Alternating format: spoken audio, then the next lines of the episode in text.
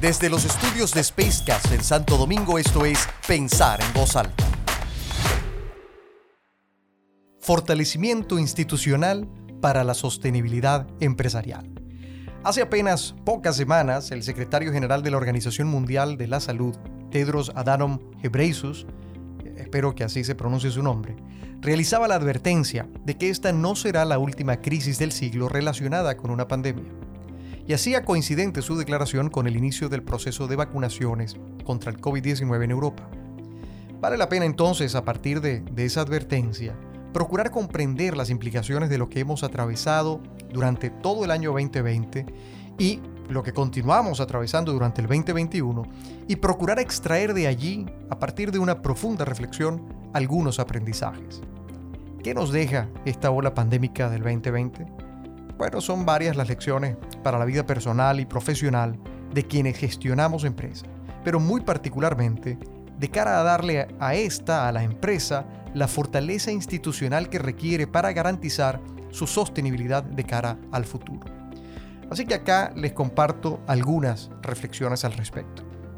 Primero, la ilusión de independencia, independencia entre comillas, rápidamente se disipa al entender que cada vez resultamos más interdependientes como sociedad global.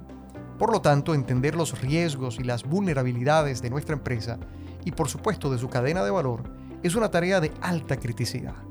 Eventos de esta naturaleza ya formaban parte del mapa de riesgos generales del Foro Económico Mundial desde hace ya varios años. Ahora, la gran pregunta es, ¿estábamos acaso preparados? Pues evidentemente no.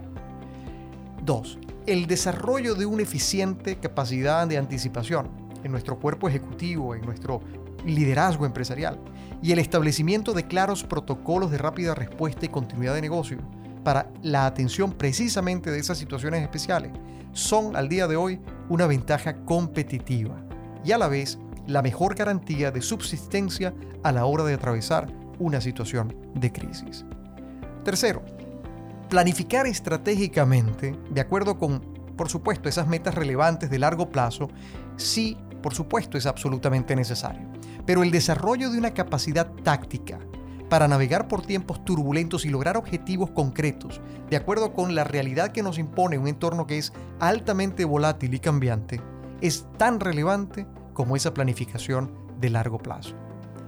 Cuarto, el marco de relaciones de la empresa con sus equipos de trabajo sin duda alguna ha cambiado y el esquema aprobado a partir del teletrabajo que hay otras formas de organización empresarial que existen y que son viables, lo que sin duda va a cambiar el panorama de muchas empresas que no van a regresar al esquema previo y van a aprovechar así las ventajas que tiene este nuevo modelo para ambas partes.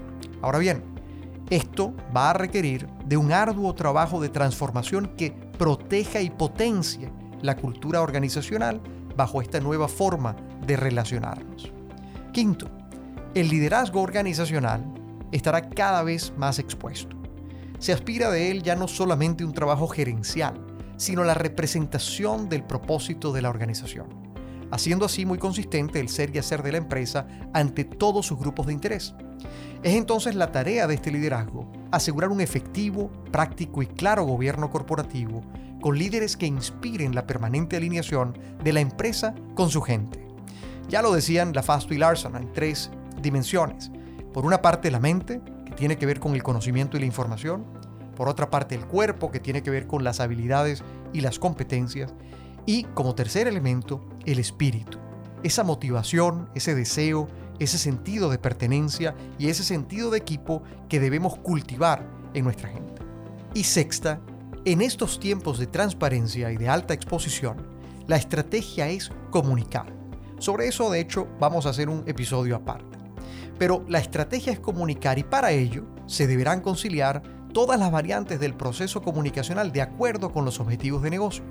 Alinear cada vez mejor la comunicación institucional, la comunicación de riesgos, la comercial y aquella que está destinada a apoyar los procesos de continuidad de negocios va a ser fundamental hacia el futuro. Este año, sin duda, nos deja un sinfín de lecciones, desde valorar aquellas cosas que a veces damos por sentado, hasta ser capaces de ver con humildad los que nos falta para ser mejores empresarios, gerentes, líderes o colaboradores.